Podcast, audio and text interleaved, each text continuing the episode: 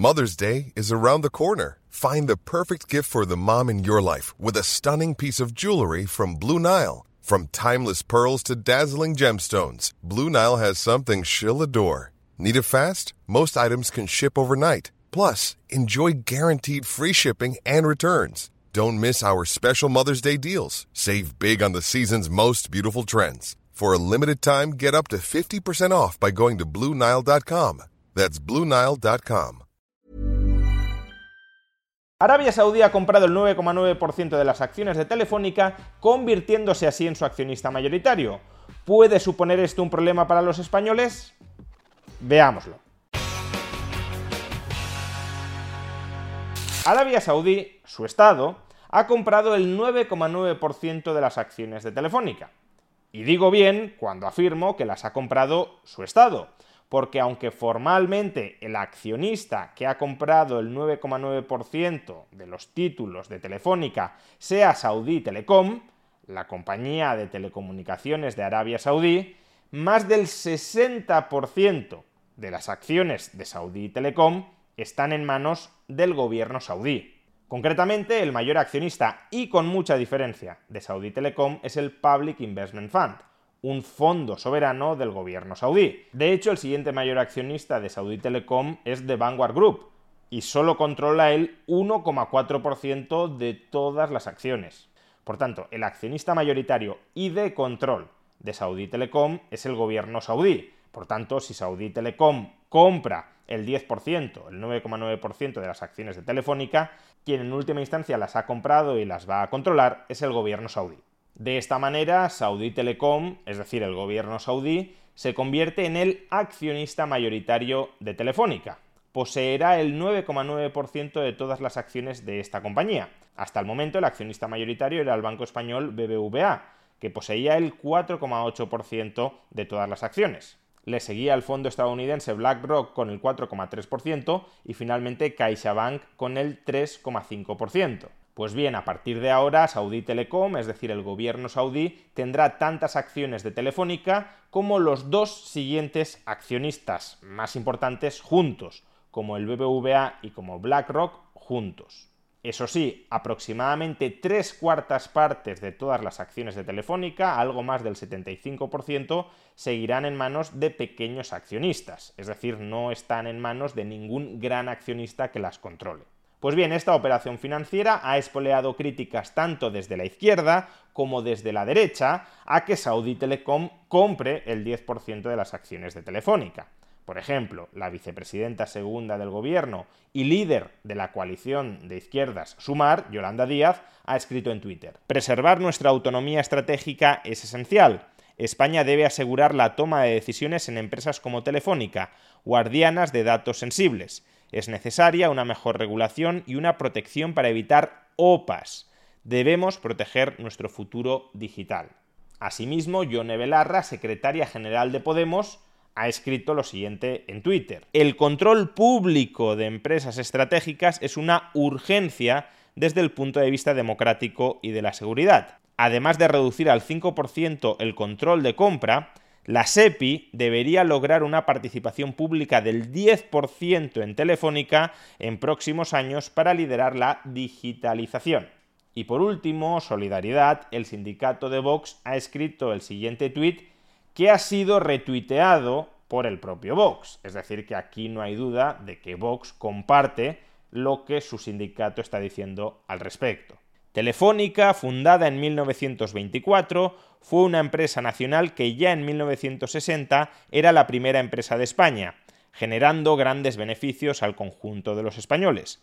Fue pionera en la contratación de mujeres en el mundo laboral, además de llevar el servicio telefónico a cada rincón de España, priorizando la función social y el servicio público.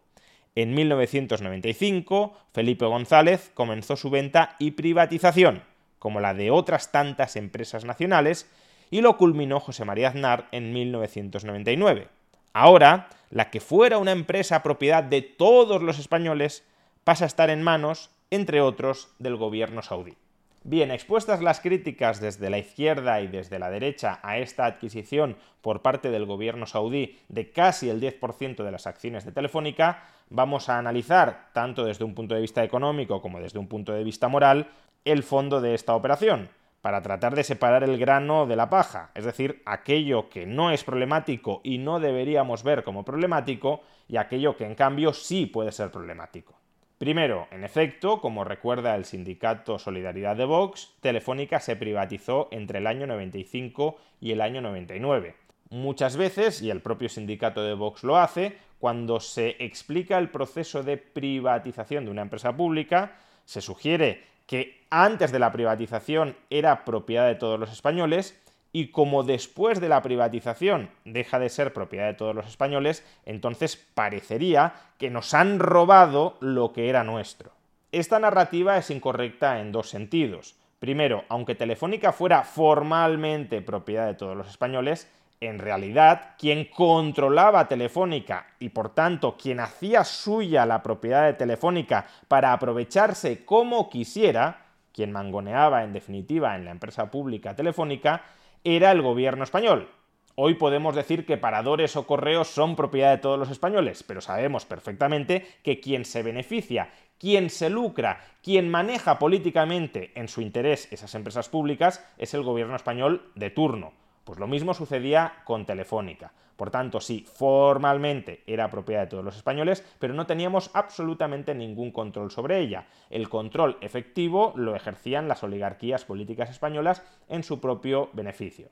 Y de la misma manera, cuando se privatiza esa empresa pública que en teoría era propiedad de todos, pero en la práctica era propiedad de los que mandaban, no es que quienes compren Telefónica nos la roben, es decir, se la queden sin darnos nada a cambio.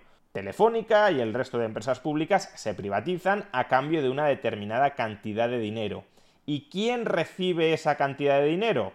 El gobierno español. Nuevamente aquí comprobamos que en realidad Telefónica era propiedad del gobierno español. La habíamos pagado todos con nuestros impuestos, pero quien ejercía realmente de propietario era el gobierno español. Y quien se cobra su venta no somos todos los españoles, sino que es el gobierno español. Y luego ese gobierno español gasta en lo que quiere el dinero que ha recibido por la privatización de Telefónica.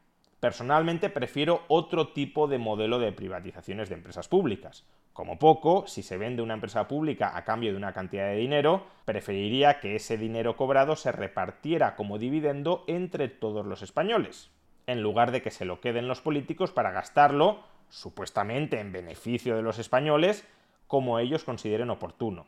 Pero incluso considero que hay una forma mejor de privatizar las empresas públicas, que es el modelo que siguió la República Checa. Básicamente, y por simplificar mucho, la República Checa privatiza sus grandes empresas públicas entregando acciones a los ciudadanos checos. Y son esos ciudadanos checos, una vez de verdad se han convertido en propietarios de las empresas públicas, no como dicen los de Podemos o los de Vox, que por el mero hecho de que una empresa sea pública, es decir, del Estado, ya es propiedad de todos. No, no, no es propiedad de todos. Sino cuando de verdad es propiedad de todos, cuando todos somos accionistas de esa empresa y podemos disponer cada uno a título individual de nuestro paquete de acciones, es en ese momento cuando cada español decide si quiere vender ese paquete de acciones, en este caso en Telefónica, o no. Pero por desgracia, ni Felipe González ni José María Aznar siguieron este procedimiento porque en realidad no veían, no trataban, no consideraban a Telefónica como propiedad de todos los españoles, sino como su propiedad. Y lo mismo todos los otros gobiernos, incluyendo el franquismo, que antecedieron a los de Felipe González y José María Aznar. Jamás Telefónica fue de todos los españoles más allá de nominalmente. Pues bien, una vez el gobierno ha privatizado su empresa pública, no la empresa pública de todos los españoles, sí pagada por todos los españoles, pero no propiedad de todos los españoles, una vez el gobierno español privatiza su empresa pública, son los nuevos dueños de Telefónica quienes deciden qué hacer con su título de propiedad.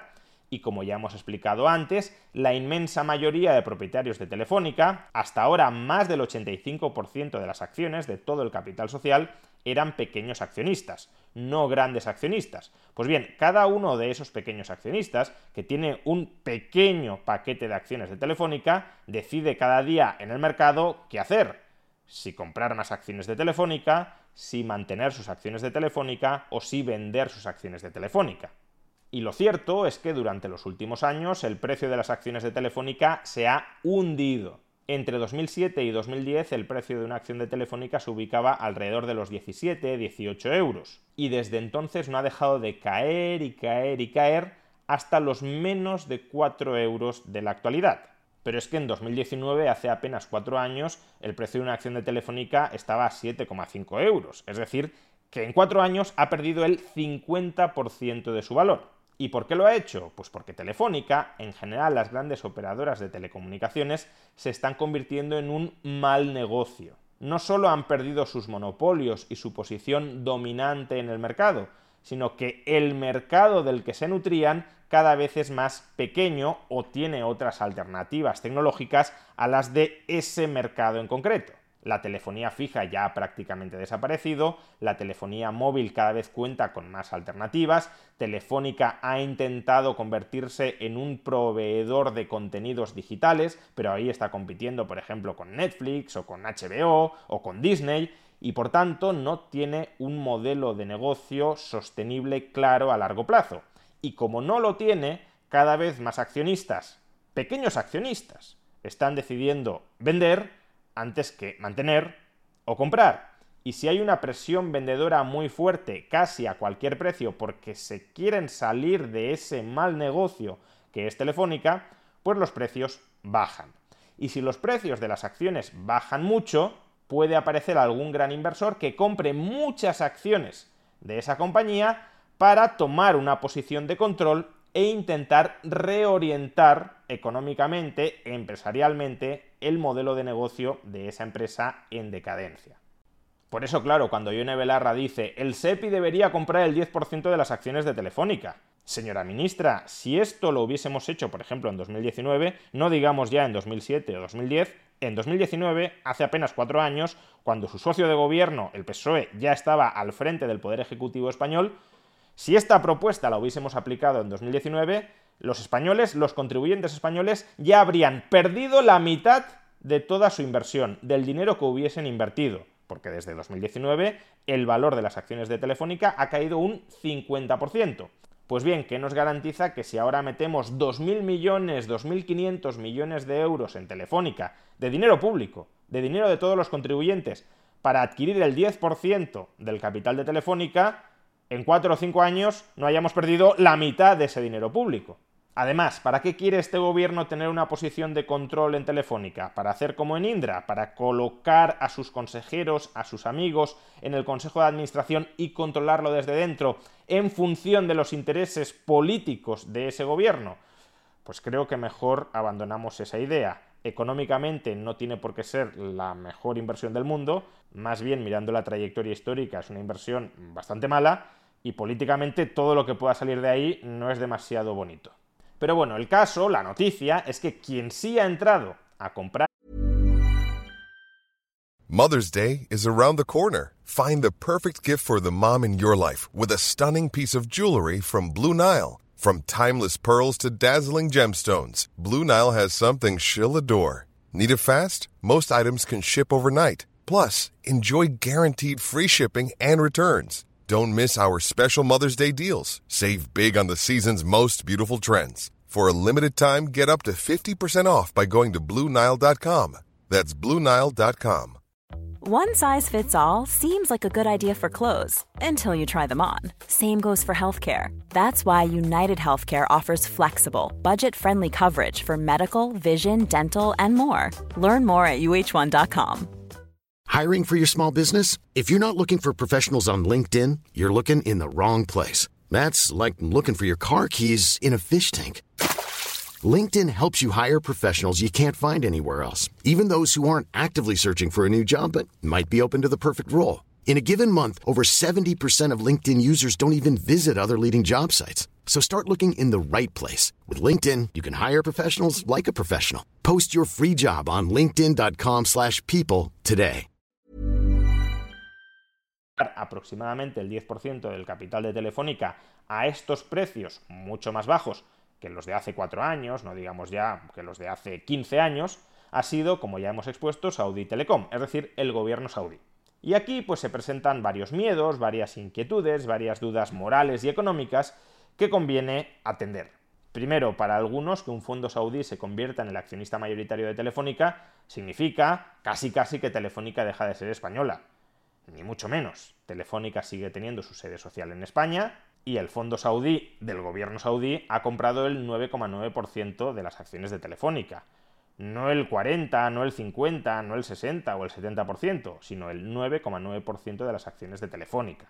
O dicho de otra manera, el 90% de todas las acciones de Telefónica no están en manos del gobierno saudí. Es verdad que el gobierno saudí es el accionista mayoritario, pero es una mayoría muy minoritaria. Y es que además hasta el momento ya había accionistas extranjeros en el capital de Telefónica. El segundo mayor accionista hasta el momento era BlackRock, y dentro de ese 85-86% de las acciones que estaba en manos de pequeños accionistas, también habría muchos pequeños accionistas no españoles. Por tanto, si por el hecho de que el gobierno saudí compre el 10% de las acciones de Telefónica, Telefónica ya deja de ser española, ya había dejado de ser española mucho antes, porque el capital social de Telefónica lleva décadas sin estar al 100% en manos de españoles. Una segunda inquietud que puede surgir por el hecho de que el gobierno saudí compre el 10% de las acciones de Telefónica es que el gobierno español va a dejar de controlar Telefónica. A ver, formalmente el gobierno español no controlaba Telefónica el gobierno español no era accionista de Telefónica y ya digo, formalmente no la dirigía, no la controlaba. Otra cosa es que obviamente el poder directivo de Telefónica se entendiera con el poder político español. El gobierno español puede amenazar a Telefónica con perjudicarla regulatoriamente si Telefónica no se pliega a sus intereses y Telefónica también puede ofrecerle algunas cuestiones que le interesen al gobierno español. Por ejemplo, Telefónica es accionista del grupo Prisa, de un grupo de comunicación afín al gobierno español. Telefónica también puede ofrecerle algunas cuestiones al gobierno para que éste la trate bien. A su vez, el gobierno también puede de alguna manera presionar, también puede entenderse con dos de los tres accionistas más importantes de Telefónica, con el BBVA y con CaixaBank dos bancos españoles nuevamente muy afectados por la regulación que pueda sacar el gobierno español o por los beneficios que les pueda trasladar el gobierno español. Por tanto, aunque formalmente el gobierno español no controlaba Telefónica, sí influía sobre ella, ya sea directamente sobre su cúpula directiva o ya sea indirectamente a través de algunos accionistas relevantes. Y además también cabe añadir una tercera forma, una tercera vía en la que el gobierno español controlaba indirectamente Telefónica, y es a través de la regulación. El gobierno español, a través del BOE, prohíbe a Telefónica comportarse de determinadas maneras u obliga a Telefónica y al resto de operadoras a comportarse de determinadas maneras. Y esa es otra vía a través de la cual el gobierno español, sin ser accionista de Telefónica, puede controlar al menos algunas de las actividades que desarrolla Telefónica. ¿Esto va a cambiar a partir de ahora? Pues bueno, el gobierno podrá seguir influyendo sobre la cúpula directiva de Telefónica, el gobierno podrá seguir influyendo sobre el BBVA, que es su segundo mayor accionista, el gobierno podrá seguir influyendo sobre CaixaBank, que es su cuarto mayor accionista, el gobierno podrá empezar a encamarse con el gobierno saudí para a través del gobierno saudí como accionista mayoritario influir sobre Telefónica en favor de los intereses, en ocasiones, del gobierno español, y el gobierno español seguirá teniendo la regulación a su mano para imponerle obligaciones o prohibiciones a Telefónica, como hasta ahora. Por tanto, ¿qué cambia sustancialmente respecto al control que ejercía el gobierno español? Y que ojalá no lo ejerciera, dicho sea de paso, pero respecto al control que ejercía el gobierno español sobre Telefónica, Simplemente que ahora el gobierno español va a tener que negociar con un agente más para influir sobre Telefónica, y ese agente adicional es el gobierno saudí del mismo modo que utilizaba el palo y la zanahoria para entenderse con el BBVA, con CaixaBank, con la cúpula directiva de Telefónica, pues ahora el gobierno español utilizará el palo y la zanahoria para entenderse con el gobierno saudí. En ocasiones le dará alguna prebenda que le interese al gobierno saudí para que éste influya en Telefónica en favor de los intereses del gobierno español y en otras le amenazará con un palo, supongo que las menores de las veces, pero bueno, para que el gobierno saudí también influya en favor de sus intereses. No cambia sustancialmente demasiado, salvo que hay un nuevo agente relevante encima de la mesa con el que negociar.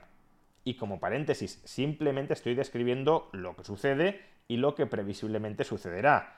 No estoy diciendo que todo esto que sucede y que previsiblemente sucederá está bien, ni que idealmente tendría que suceder. Obviamente todo esto es una interferencia radical contra la libertad de mercado por parte de un gobierno, en este caso el gobierno español, ahora de la mano del gobierno saudí. Una tercera cuestión que nos podríamos plantear es si resulta legítimo que entre en España capital saudí, habida cuenta de que estamos ante una dictadura sanguinaria que ha obtenido este dinero explotando un recurso natural, el petróleo, del que se beneficia esencialmente una oligarquía monárquica como es la familia real saudí.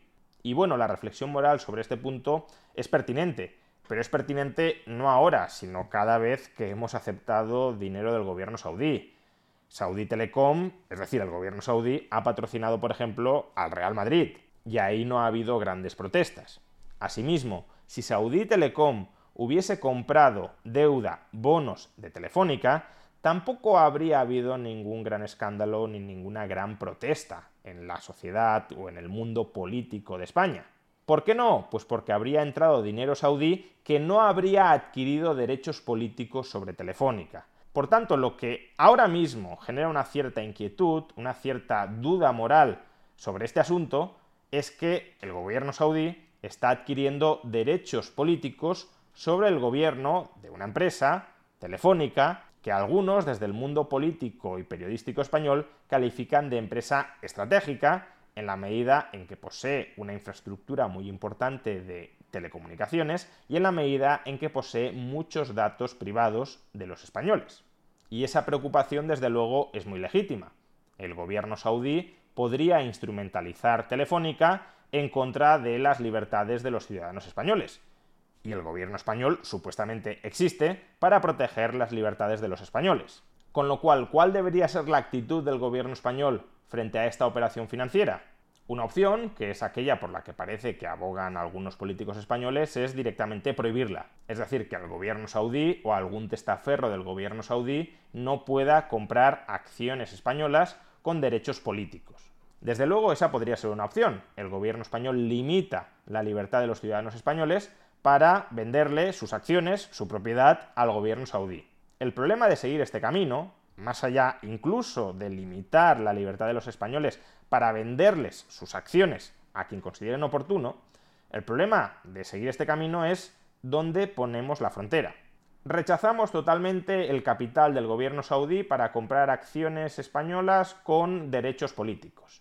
Bien, ¿y de cuántos más países hemos de rechazar su capital? ¿Rechazamos el capital de todo Estado que no sea una democracia? También, por tanto, por ejemplo, de China. Y dentro de las democracias nos vale cualquier democracia, rechazaríamos, por ejemplo, el capital, si lo tuvieran, claro, venezolano, argentino, ecuatoriano, nicaragüense o colombiano. Y dentro de las democracias convalidables más o menos a la española, aceptaríamos el capital de gobiernos democráticos extranjeros, pero con los que pudiésemos estar enemistados. Por ejemplo, el gobierno español no mantiene excelentes relaciones con el gobierno húngaro. También rechazamos entonces el capital que pueda proceder directa o indirectamente del gobierno húngaro. Como vemos, la frontera es muy difícil de trazar y al final esas fronteras son muy fáciles de manipular para que el gobierno controle qué capitales entran en el país, que serán aquellos que al gobierno español le interese que entren, y rechazar la entrada de aquellos capitales que al gobierno no le interesa que entren.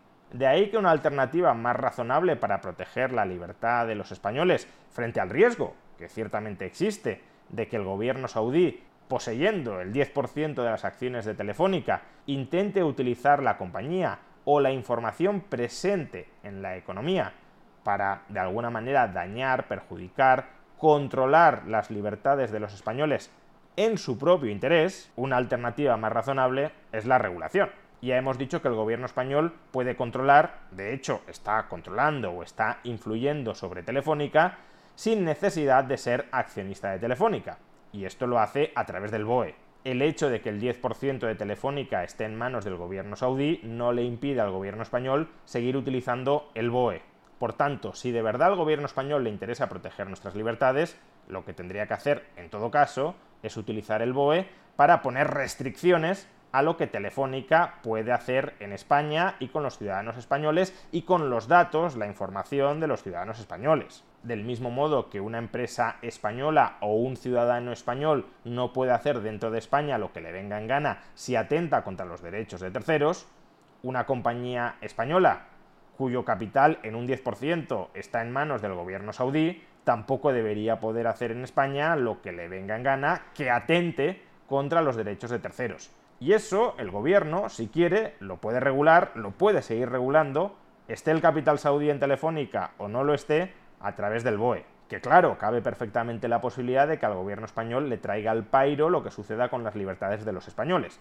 Pero en ese caso, el menor de nuestros problemas es que el 10% de Telefónica esté en manos del gobierno saudí. Si eso fuera así, si al gobierno español, si al monopolio institucionalizado de la violencia, con el presunto objetivo de proteger las libertades de los españoles, le dieran igual esas libertades de los españoles, entonces es que tendríamos el enemigo en casa. En ese caso, el problema no sería que una potencia extranjera antiliberal y antidemocrática estuviese comprando paquetes de acciones de algunas de las empresas de España que potencialmente podrían terminar atentando contra nuestras libertades. No, el problema sería que el gobierno español, el monopolio de la violencia instituido para proteger nuestras libertades, estaría haciendo dejación de sus funciones, cuando no, interfiriendo activamente por conculcar nuestras libertades. En definitiva y en resumen, si un Estado como el español se comporta como debería comportarse para proteger las libertades de los españoles, no deberíamos tener nada que temer de que el 10% de una empresa importante de España esté en manos incluso del gobierno saudí, porque la regulación instituida dentro del territorio español por el gobierno español puede ser lo suficientemente garantista como para que no tengamos nada que temer.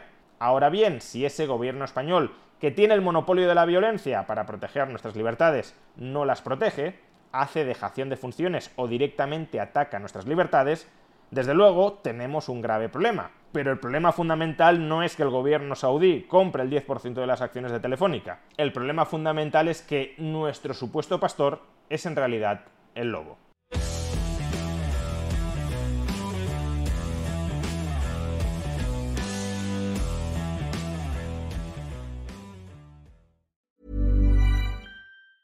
Hi, I'm Daniel, founder of Pretty Litter. Did you know cats tend to hide symptoms of sickness and pain? I learned this the hard way after losing my cat, Gingy. So I created Pretty Litter, a health monitoring litter that helps detect early signs of illness by changing colors, saving you money and potentially your cat's life. Pretty Litter is veterinarian developed, and it's the easiest way to keep tabs on your fur baby's health right at home. Go to prettylitter.com and use code ACAST for 20% off your first order and a free cat toy. Terms and conditions apply. See site for details.